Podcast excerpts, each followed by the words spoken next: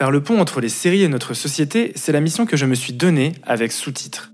À chaque épisode, je parle d'une série différente avec un invité au regard éclairant sur celle-ci. Il n'est pas nécessaire d'avoir vu la série en question, ce podcast permettra justement de découvrir son univers, de l'approfondir et d'en avoir une autre lecture. Je m'appelle Amaury et ensemble, on cherchera à comprendre si la série est réaliste, pertinente, impactante. On passera ainsi de la fiction à la réalité.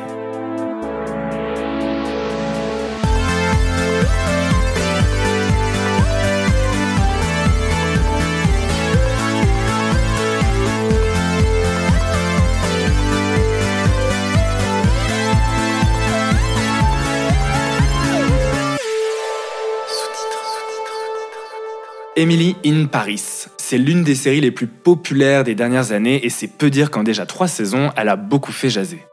Plaisir coupable, Emily bashing, les camps se sont dessinés autour de cette série diffusée sur Netflix et qui montre que la rencontre entre deux cultures est un sujet qui fait débat. Et si je dois reconnaître qu'il ne faut pas nécessairement brancher ses neurones pour réussir à suivre les aventures d'Emily Cooper, tout change quand on tente de se distancer des innombrables critiques et aller au-delà de l'image kitsch de la série pour analyser le phénomène. Mais qu'est-ce que la série raconte au juste? Eh bien, Emily in Paris parle de la vie d'Emily à Paris. Elle est américaine et elle aime le rappeler car elle vient en France pour apporter son American point of view à l'agence de marketing de luxe locale. Envoyée depuis Chicago, son arrivée n'est pas vraiment vue d'un bon œil et son rêve parisien connaît des rebondissements. En bref, Emily mène une vie romancée et romantique. Avec sous-titres, je cherche à faire un pas de côté dans le sens où la réalisation classique et l'écriture à la fois fainéante et efficace de la série ne sont pas ce qui m'intéresse. Non, je veux plutôt savoir ce qu'en pense un Américain vivant à Paris depuis plusieurs années. C'est pourquoi j'ai l'honneur de recevoir Sébastien Marx, stand-upper de renom en pleine tournée partout en France pour son second spectacle On est bien là. Et Sébastien est l'invité parfait car dans son premier one-man show disponible sur YouTube, un New-Yorkais à Paris, il relate de son expérience parisienne en utilisant aussi des clichés mais avec une justesse bienveillante. Car si beaucoup s'offusquent devant Emily, le rire s'impose avec Sébastien qui tire le meilleur de cette confrontation culturelle. Alors, la série fait-elle vraiment écho à son expérience d'expatrié? Quelles sont les grosses différences entre les US et la France selon lui? Et enfin, comment réussir à en jouer avec humour sans enfoncer des portes ouvertes stigmatisantes? Let's find out. Hello, Sébastien. Hello. Ça va? Ouais, très bien, à toi. Bah ouais, très bien. Merci de m'accueillir chez toi, c'est très sympa. Voilà, avec plaisir. Merci d'être venu jusqu'à Montreuil. c'est Sébastien à Montreuil. Et ça fait euh, combien de temps du coup que tu es en France En France, euh, ça va faire 18 ans. 18, ans? 18 ans, ouais, ouais, ça fait longtemps. Mais je voudrais quand même préciser, et je pense que ça sera important pour ce podcast, de préciser que je suis pas arrivé à Paris quand je suis arrivé en France, j'étais à Toulouse. Ok. Qui veut dire perdre en anglais. euh, et donc, euh, ça a influencé euh, mon, mon point de vue sur la France. Et du coup, donc, tu m'as dit que tu avais pas regardé toute la série, mais est-ce que c'était évident pour toi de regarder au moins euh, quelques épisodes au début? J'étais trop curieux, il fallait que je regarde euh, au moins le pilote. C'est ce que j'ai fait et après j'ai arrêté. donc non, j'étais j'étais pas fan, euh, mais, mais j'étais pas fan mais dès les premières 30 secondes avec la musique kitsch. En fait, pour moi, c'était trop trop mis en scène. Je ne sais pas si ça a été fait exprès, mais même trop américain à mon goût. Peut-être que ça fait trop longtemps que je ne suis pas retourné aux États-Unis. Et tu en discutes parfois justement avec des personnes euh, qui sont, euh, enfin des amis ou des proches américains qui sont aux États-Unis et qui l'ont regardé. Euh... Je connais pas beaucoup de monde qui ont regardé sérieusement cette série, euh, mais j'ai l'impression que c'est un peu une blague pour tout le monde. Euh, C'est-à-dire que même mes amis qui ont regardé, ils ont fait la blague sur moi. Ils, ils ont dit, euh, ouais, sûrement ta vie est exactement comme Emily, en, étant ironique, bien évidemment que non. Et tu as l'impression que ça a eu aussi une, euh, un impact sur euh, la vision des Français, enfin la vision qu'ont les Français des Américains? J'espère que non. J'espère que. Ah, parce que aussi c'est cliché dans le deux sens, quoi. Ouais, c'est vraiment. Emily, c'est vraiment le cliché d'une américaine très optimiste et un peu justement à, travers son optimisme a l'air d'être euh, con quoi. Elle a l'air d'être un peu oui tout est bien, tu un vois, peu naïve, naïve voilà naïve. Ah, c'est le meilleur mot effectivement. si je te dis Emily Paris, ça t'évoque quoi du coup? Une série qui a le nom Paris dans le titre juste pour plaire, juste pour. J'ai l'impression que c'est ça qui attire le monde, c'est-à-dire je pense que c'est populaire parce qu'on a des jolies images de Paris, on a des jolies personnes, parce que tout le monde dans cette série est beau. Tu vois, justement, c'est un monde où les moches n'existent pas. Ah, même son voisin, oh, elle, tombe par hasard, elle frappe à la porte au quatrième étage parce qu'elle est au cinquième étage ou truc de ce genre. Oh, et il s'avère que son voisin est hyper beau, jaune et euh, bien sûr déjà bien habillé quand il, ouvre la porte. Euh, je trouve que voilà, ça c'est un monde irréel quoi. bon, du coup, tu dirais que la série elle est pas réaliste. Oui, pour résumer, oui, je trouve que c'est pas réaliste. Même s'il y a des choses, en fait, je pense pas que c'est vraiment euh, que ça raconte quelque chose qui faut au niveau de la France ou des États-Unis. Je pense que ça correspond à un monde plus d'une autre classe sociale. C'est-à-dire que ça peut arriver que quelqu'un euh, des États-Unis qui travaille déjà pour une société de luxe qui, se, qui débarque à Paris, forcément cette personne euh, va avoir de l'argent et va avoir un boulot qui est bien payé. Donc je ne pense pas que c'est complètement de la science-fiction, mais hmm. ça correspond à très peu de, de gens qui, qui viennent à Paris. Euh, c'est vrai qu'il y a beaucoup d'Américains qui, qui, ont déjà réussi quelque part leur vie aux États-Unis et qui viennent à Paris pour le kiff. Euh, dans ce cas-là, effectivement, leur Paris n'est pas le même Paris que moi je, je vis aujourd'hui ou j'ai vécu quand je suis arrivé. Et forcément, si tu travailles dans une société de luxe, tu vas rencontrer un Paris qui déjà parce de Paris en bulle, parce qu'il y a vraiment au moins deux types de Paris. C'est le Paris de carte postale qu'on voit euh, dans, dans tout, justement toutes les séries, tous les films, où on voit la Tour Eiffel, donc quasiment tous les plans. Et pour moi, la, vraie Paris, qui est un peu plus grunge, un peu plus euh, rock'n'roll, un peu plus punk et plus pauvre, quoi. Tout, tout simplement, c'est-à-dire que euh, on, on voit pas vraiment de galères d'argent ou de galères. On voit le, les galères bourges. C'est-à-dire quelqu'un qui, oh là là, euh, j'ai dit euh, euh, une pain au chocolat, qui, qui était aussi le même erreur que j'ai fait. c'est pas la question. Mais en même temps, c'est ça, c'est le pire truc qui arrive à Emily, quoi. C'est pas De, de, se sentir agressé euh, dans la rue qui est euh, vraiment une réalité pour plein de gens qui se baladent. Elle pas de gros problèmes. voilà. Ça, c'est clair. Mais est-ce que, du coup, malgré tout, il y a quand même des, euh, des scènes qui t'ont rappelé ton quotidien? Oui, par exemple, cette scène-là où je, c'est dans le pilote où elle va elle pour acheter une pain au chocolat et la boulangère la corrige en disant c'est un pain au chocolat en faisant un peu la gueule, oui, ça oui, bien évidemment, j'ai eu ce genre de, situation.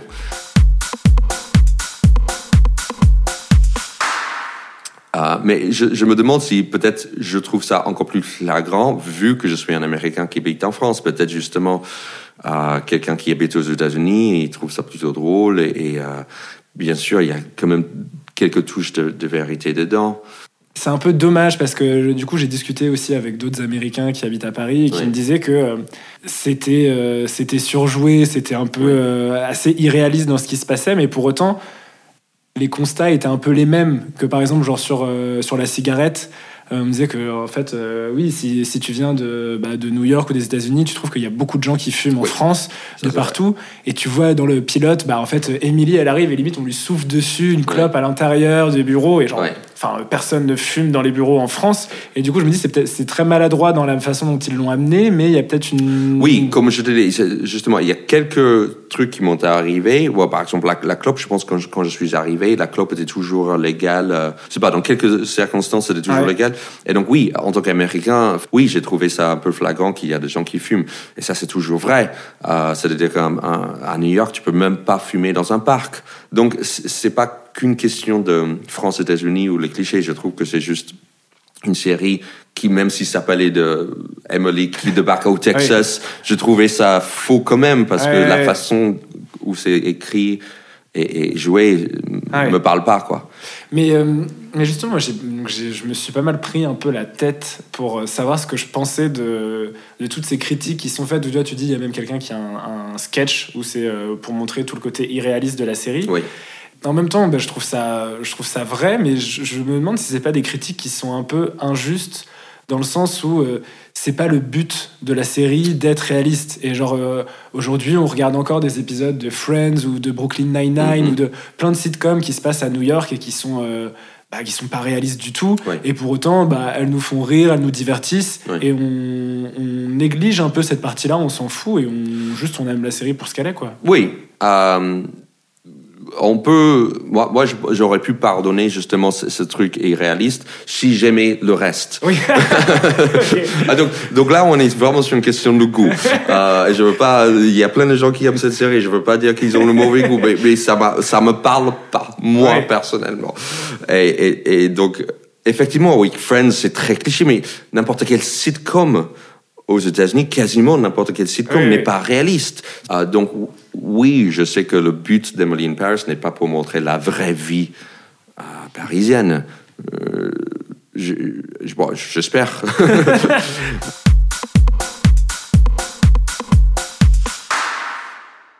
On sent du coup que Emily, quand elle arrive à Paris, elle a un peu une certaine désillusion par rapport aux attentes qu'elle avait elle et la réalité qu'elle a en face. oui. Euh, Est-ce que tu as eu un peu des des, des grosses différences entre tes attentes et la réalité, que ce soit dans un sens positif comme négatif Oui. Bon, je pense que, en fait, où, justement je trouve que c'est plutôt réaliste, euh, Emily in Paris, c'est la langue. C'est-à-dire que quand je suis arrivé en France, je parlais zéro français comme elle dans la série. Et effectivement, euh, tu as l'impression d'avoir un vrai handicap. Ça, c'est sûr. Euh, et, et- et donc, je pense que je- j'espérais parler le français mieux, plus rapidement, être plus à l'aise et faire partie de la société plus rapidement que, que, que la réalité, parce que ça, malgré tout, ça m'a pris euh, vraiment des années. Je pense qu'il y aurait eu plein de, de blagues à faire sur, euh, sur la langue et sur le fait que parfois tu as une personne américaine qui arrive dans un groupe où il y a que des Français. Euh, J'ai du mal à croire que les Français vont tous switcher en anglais comme ça Ouais. d'un coup pour elle. Et ils parlent tous bien anglais, Ils parlent tous bien anglais. Ouais. Et, Ils ont euh, un petit accent charmant, mais c'est tout. Hein. Ouais. Tout. Ils, se, ils se débrouillent hyper bien. Quoi. Et du coup, je me demandais si euh, justement ça aurait pu être un peu marrant d'intégrer ça et que j'ai l'impression que toute la dimension linguistique, elle fait pas partie de l'intrigue ou elle fait pas partie de l'humour, alors qu'elle aurait pu l'être. Et en plus, dans ton premier spectacle, t'en parles beaucoup aussi. Oui, en fait, je, je pense que ils n'ont pas fait plus de blagues sur la langue parce que c'est compliqué euh, de faire des blagues sur la langue, parce qu'il faut comprendre la langue. Ouais. Euh, justement, j'ai fait énormément de blagues sur la langue française qui n'étaient pas possible de traduire ces blagues en anglais. Quand, quand j'ai fait tout un sketch sur, ben, donc euh, voilà quoi, tous ces mots de passe, par exemple, il faut vivre en, France, il faut connaître ces mots-là. tu es de l'extérieur, même tu, tu vas comprendre euh, euh, la blague, tu vas pas en rire parce que du coup ça te parle plus, ça te parle pas. Parce que si, si en français tu dis, ouais, en fait il y a quel- quelques mots de, de passe qui veulent rien dire, tu dis, ok. tu vois, mais je sais pas, il y a quand même une touche de vécu dans, dans une langue. Je pense qu'ils avaient peur d'écarter un Ouais. trop gros pourcentage de spectateurs avec des, des jeux de mots ou des, des blagues sur la langue française qui, qui parlent uniquement en français. Oui, oui, non, mais ou vrai. uniquement aux des anglophones qui essaient d'apprendre le français, qui finalement est une petite pourcentage. Oui, parce que c'est une série qui s'adresse, euh, bah, je pense, avant tout aux Américains. Enfin, je pense qu'elle pense. pensée pour les Américains et Je après, pense, ouais. elle s'exporte bien, qui plus est en France. Et je pense que les Américains, on aime les clichés sur, sur la France, de, de- mais des clichés clichés de base. Euh, je pense qu'on aime renforcer cette vision qu'on a de, de Paris. Euh, par exemple, à un moment donné, je pense qu'elle dit au téléphone euh, Oh, c'est ratat- ça ressemble à Ratatouille partout. Donc, c'est c'est drôle parce que c'est notre film qui a. Bon, c'est un Disney et c'est un dessin animé, donc on peut encore plus pardonner le, côté plus, plus cliché. Mais j'ai l'impression qu'il n'y a pas de, de, de bâtiments moches à Paris. Euh, Si tu regardes Emily in Paris ou Ratatouille, Ouais. tu as l'impression que tout est haussmanien, qu'il n'y a pas de, de- des bars. euh, euh, de HLM nulle part, tu vois, tandis qu'il y a plein de quartiers qui sont pas très jolis à Paris, Euh, mais on filme jamais ça. Euh, parce qu'on aime garder ce cliché de, de Paris tel quel parce que ça fait rêver. Mais de la même façon que je pense que si c'était l'inverse, si c'était euh, Jean-François euh, in, in New York, euh, ça sera aussi, euh, on va filmer euh, l'Empire State Building, on va, on, va, on va filmer le quartier le plus joli de New York. On va pas forcément montrer euh, euh, le ghetto à New York parce que c'est de l'entertainment finalement. Ça reste un, une série légère.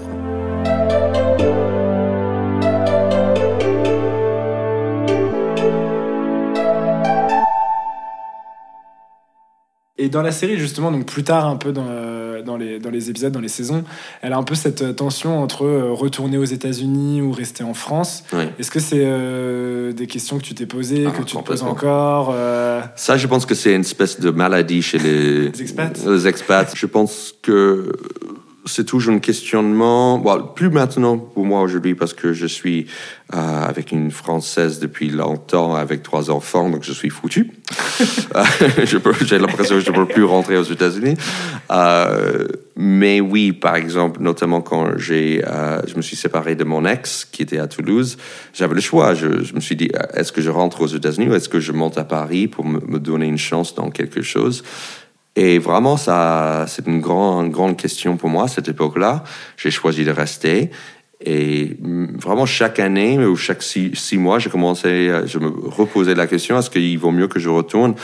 Et même aujourd'hui, c'est. euh, je réfléchis à ce que serait ma vie si je serais resté euh, Ouais. aux États-Unis il y a 18 ans. Quoi. Forcément, tu imagines des, des- des vies parallèles. Donc oui, je pense que la vraie question n'est plus réaliste de rentrer aux États-Unis euh, aujourd'hui. Euh, je suis toujours ici parce que je suis bien, je, je fais un métier qui est ma passion, j'ai justement une heureuse euh, famille avec des enfants bilingues. Je- J'aime beaucoup qu'il y a ce double cu- culture euh, que j'arrive à leur apporter. Donc tout ça pour dire que oui, je pense pas que, que la question est vraiment D'actualité, réaliste ouais. d'actualité, mais c'est c'est- c'est- c'est cette idée de où est-ce que qui serais-je? Ça, Je ne sais pas si c'est français. Si je, je- si je, Ouais. sais- j'étais laissé, non, je serais resté, si je serais resté aux États-Unis. Et, et toi, par exemple, enfin, si, quand tu retournes aux États-Unis ou si tu parles euh, avec des, des personnes qui vivent là-bas, ils, ils se demandent un peu pourquoi tu enfin, habites en France, euh, à quoi ressemble ton quotidien. Est-ce que enfin, c'est plus qu'avant, moins qu'avant Il y a un peu des différences là-dessus? Non, je pense que j'ai les deux. En fait, je, pense que ça fait rêver, malgré tout. Euh, malgré tout, euh, Paris est adoré partout dans le monde, sauf en France, j'ai l'impression. c'est ça qui est ironique. Paris est vraiment la ville de rêve de, de Chinois, de Japonais, des Américains, des Argentins. Mais en France, c'est détesté, c'est incroyable. Euh, c'est ça qui est drôle, quoi. Et, mais et- oui, et quand je dis à, à un Américain de base que j'habite en France, ou à Paris surtout, c'est waouh, le rêve. ouais. Euh, parce qu'on a cette image carte postale. Mais encore une fois, si tu dis un Français, un Français qui habite à New York, tu dis, il rentre à- à- en France, il dit j'habite à New York, le Français dit waouh, oui. le rêve. Donc, euh, Oui, oui, alors qu'on voit pas voit- forcément que ça se trouve, il habite dans une coloc de 12 avec Voilà. une mini-chambre. Et ou même s'il a sûr. réussi, on voit pas toutes la les Ouais. galères qu'il a dû faire pour Ouais. arriver où il est. Quoi. Mais, euh, mais c'est marrant aussi ce que tu mentionnes sur euh, le fait que Paris soit. Enfin, que les Français ont une relation à Paris assez particulière. Mm. Je viens de Lyon. Quand je rentre à Lyon, parfois, si, si, si je. Si je tourne mal une phrase ou un truc comme ça, on me fait Ah, ça va, monsieur le parisien. Ou, enfin, Ouais. ça, peut, ça peut vite tomber hein, comme, euh, Ah comme non, truc. j'ai toujours ce, ce genre de réflexion. Si je mange un fromage et je dis c'est pas bon, ils vont dire ah, pardon, un français, euh, on Ouais. pas le fromage que, que tu as en France. Ouais, et, et même- et ce qui est drôle, c'est que je commence à faire des fautes en anglais. C'est incroyable, je commence à perdre mon anglais. Euh, Ça fait tellement longtemps que je parle aucune langue bien aujourd'hui. Donc en fait, le français, je galère, l'anglais, je galère. C'est frustrant. Donc oui, quand je retourne aux États-Unis, je dis, mais est-ce qu'on dit ça en anglais? Je me souviens pas. on entend parler de le- de l'extérieur, à quel point la France, on a une jolie vie. C'est-à-dire qu'on a les sécurité sociale, on a du chômage, et donc on a l'impression de l'extérieur que la vie est belle et facile. Et bien sûr, je pense que c'est vrai, mais il y a quand même un aspect qui est très dur aussi, c'est-à-dire que on peut galérer vraiment aussi en France et on peut être vraiment euh, dans la rue euh, et, et avoir vraiment du mal à s'en sortir, même, même en France. C'est ça qui m'a un peu surpris dans un deuxième temps. Et euh, je ne veux pas plon- plonger l'atmosphère, mais plein de choses qui m'ont surpris d'une façon positive, genre le, le fait qu'on donne autant de- d'importance sur la culture. Et en tant qu'intermédiaire dans le spectacle, je trouve ça génial qu'on peut vraiment être professionnel euh, en tant qu'artiste et justement survivre. Et ça, c'est vraiment très chouette. Donc, euh, yeah, il y avait de, de bonnes surprises et de moins bonnes surprises en général, mais... euh, Si je reviens un peu sur du coup le l'utilisation de, des clichés ou des différences culturelles pour euh, faire de l'humour. Comment tu réfléchis à ça, toi? Est-ce que par exemple c'était évident pour toi de faire des blagues là-dessus pour euh, tes premiers spectacles? Oui. Justement, comment tu réfléchis à essayer de, tu vois, pour pas tomber dans des clichés qui sont Mm. un peu lourds, déjà vus, et en même temps euh, souligner des différences qui peuvent être intéressantes? Enfin, comme... Je Tu pense que posais j'ai- quatre questions d'un coup? Non, c'est très bien. je- ça, ça me semble très logique. Euh, le- les blagues sur la langue française que j'ai fait dans mon précédent spectacle euh, sont vraiment. Ça vient de l'expérience. C'est-à-dire que j'ai tellement galéré, et je galère encore, comme tu peux entendre, euh, avec la langue française, que, que c'était pour moi, c'était une évidence de- d'en parler. Parce que j'ai essayé de trouver l'humour dedans. En fait, plein d'humoristes, on trouve des blagues sur quelque chose qui est dur ou blessant pour nous. Et, et je trouve que ça faisait tellement partie de mon, mon galère euh, quand je suis arrivé ici que, que j'avais envie d'en parler. Après, euh, je ne sais pas à quel point, euh, peut-être il y a plein de gens qui trouvent mon spectacle, mon précédent spectacle, cliché, je ne sais pas. Mais moi, j'ai essayé d'éviter les clichés de base. J'ai fait l'effort. Après, je ne sais pas à quel point j'ai réussi. Mais euh, j'ai essayé de juste rester sur mes expériences personnelles. Donc, au moins là, quelqu'un ne pouvait pas vraiment dire que c'est trop cliché. Peux- parce que après, si ça m'est arrivé, ça m'est arrivé. euh, Ouais, ouais, je ne veux pas dire que tous les Français sont comme ça. Mais si tu restes dans le personnel, finalement, euh, personne ne peut enlever ça. Euh, et donc, j'essaie de parler de la langue française, de, de, de la culture française d'une façon plutôt personnelle. Ça m'est arrivé. J'ai été confronté à un Français qui m'a dit ça. Mais tu fais aussi des spectacles parfois en anglais, non?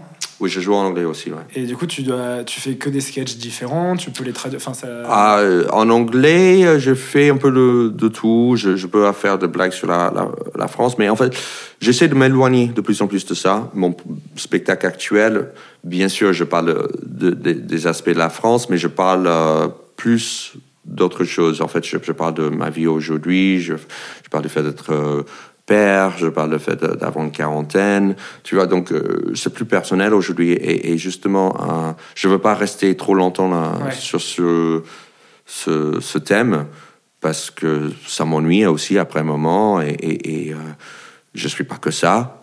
Même si mon accent est là, je suis pas que ça.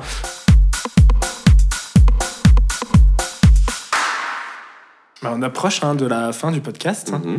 Euh, Est-ce que tu as quelque chose à ajouter sur, euh, sur le sujet d'être euh, du coup un Américain, un étranger qui vit à Paris ou sur la série Ah non, je sais pas. C'est difficile parce que je, je, je joue aussi avec les clichés. C'est ça qui est ironique. C'est-à-dire que je, je me moque un peu d'Emily in Paris parce que je trouve un peu trop cliché. Mais je me rends compte qu'il y a pas mal de blagues que je fais qui sont potentiellement vues comme clichés. Mais encore une fois, je- j'essaie de regarder ça avec ma- mon expérience personnelle et j'ai l'impression dans cette série, je sais pas à quel point l'auteur de cette série a vraiment vécu en France. Je pense pas. Euh, ouais, c'est c'est ça. Et je pense que ça se ressent. Ouais. Et je pense que si cette série a été écrite par quelqu'un qui a vraiment fait le- la démarche de débarquer en France, je pense que la série serait pas exactement de la même façon, Ouais. le même euh, esprit et le même ton. Je pense que c'est pour moi, c'est plus une question de ton.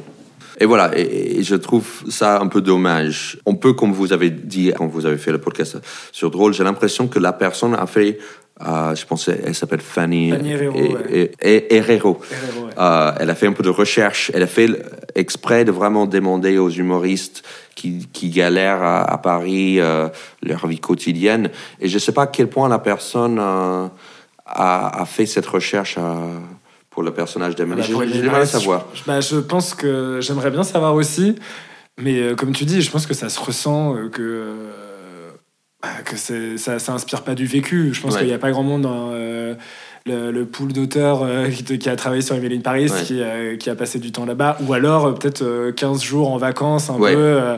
Eh ben, et- et- ça, encore quoi. une fois, c'est une réalité pour plein d'Américains. C'est-à-dire qu'il y a beaucoup d'Américains qui débarquent en, en- en France ou à Paris et ils restent dans le 16e ou restent 16e, euh, Paris Saint-Germain. En fait, parce que pour eux, ça, c'est Paris. Et donc, du coup, ils, Ouais. ils vont jamais dans le 11e. Déjà, le 11e est quand même cool, hein.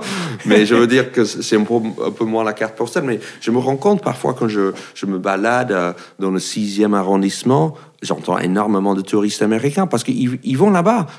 Non, mais c'est vrai que du coup, moi, je suis un peu d'accord que je trouve que c'est dommage quand on se dit ça que euh, les gens aient peut-être pris la série un peu trop au pied de la lettre Mm. euh, sur ces questions de réalisme, etc. Et en même temps, je trouve que c'est un peu dommage aussi que euh, les créateurs aient été un peu.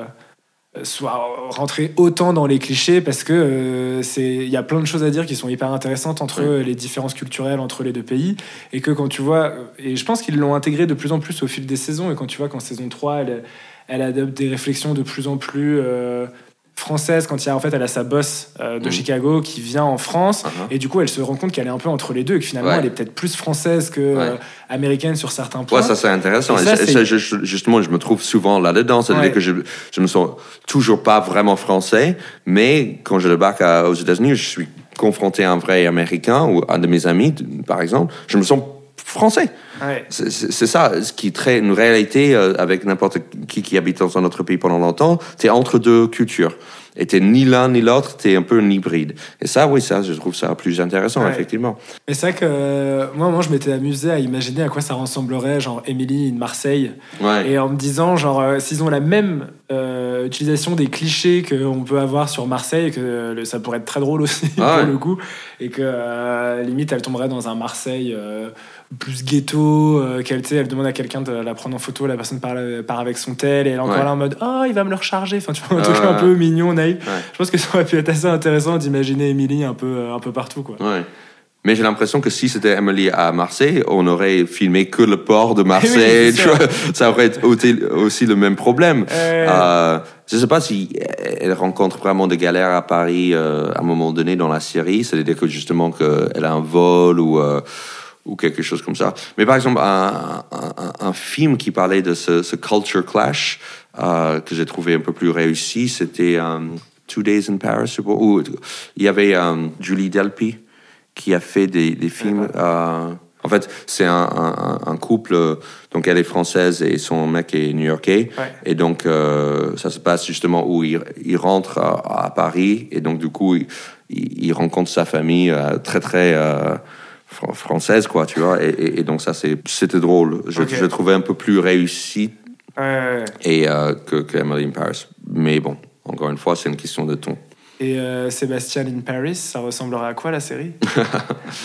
Euh, ouais, je pense que ça ressemblait pas mal à mes spectacles. Je pense que, notamment mon spectacle aujourd'hui, je pense que j'essaie d'être un peu euh, fidèle à, à ma vie actuelle et raconter des anecdotes que je peux, euh, que je, je vis aujourd'hui. euh, Et, et voilà, ça, ça ressemble pas mal. Et donc, à mon avis, ça sera plutôt, oui, une espèce d'adaptation de petites euh, anecdotes euh, qu'on peut, qu'on peut trouver sur scène. Par exemple, je parle du fait d'avoir des enfants bilingues euh, qui, qui, qui sortent des... Ils me corrigent mon français ou ils sortent des phrases drôles et, et voilà, ce, ce genre de choses. Donc oui, je pense que ça, ça sera assez proche de, de- de ce qu'on peut trouver sur scène. bah, Merci beaucoup pour, pour ton temps, ton accueil et Ah puis bah, euh, tout ton partage d'expérience. et euh, à bientôt euh, sur scène. Du coup, c'est où qu'on peut te voir? Oui, c'est euh, maintenant, j'ai une date exceptionnelle à Paris, à la Gaîté Montparnasse. Sinon, à la rentrée, je serai au théâtre Trévise avec mon spectacle On est bien là. Donc, il faut aller sur sebmarx.com, vous allez tout trouver, toutes mes dates. Moi, Sinon, sur le réseau, Sur Insta. Facebook. YouTube, euh, la base, quoi. ça marche.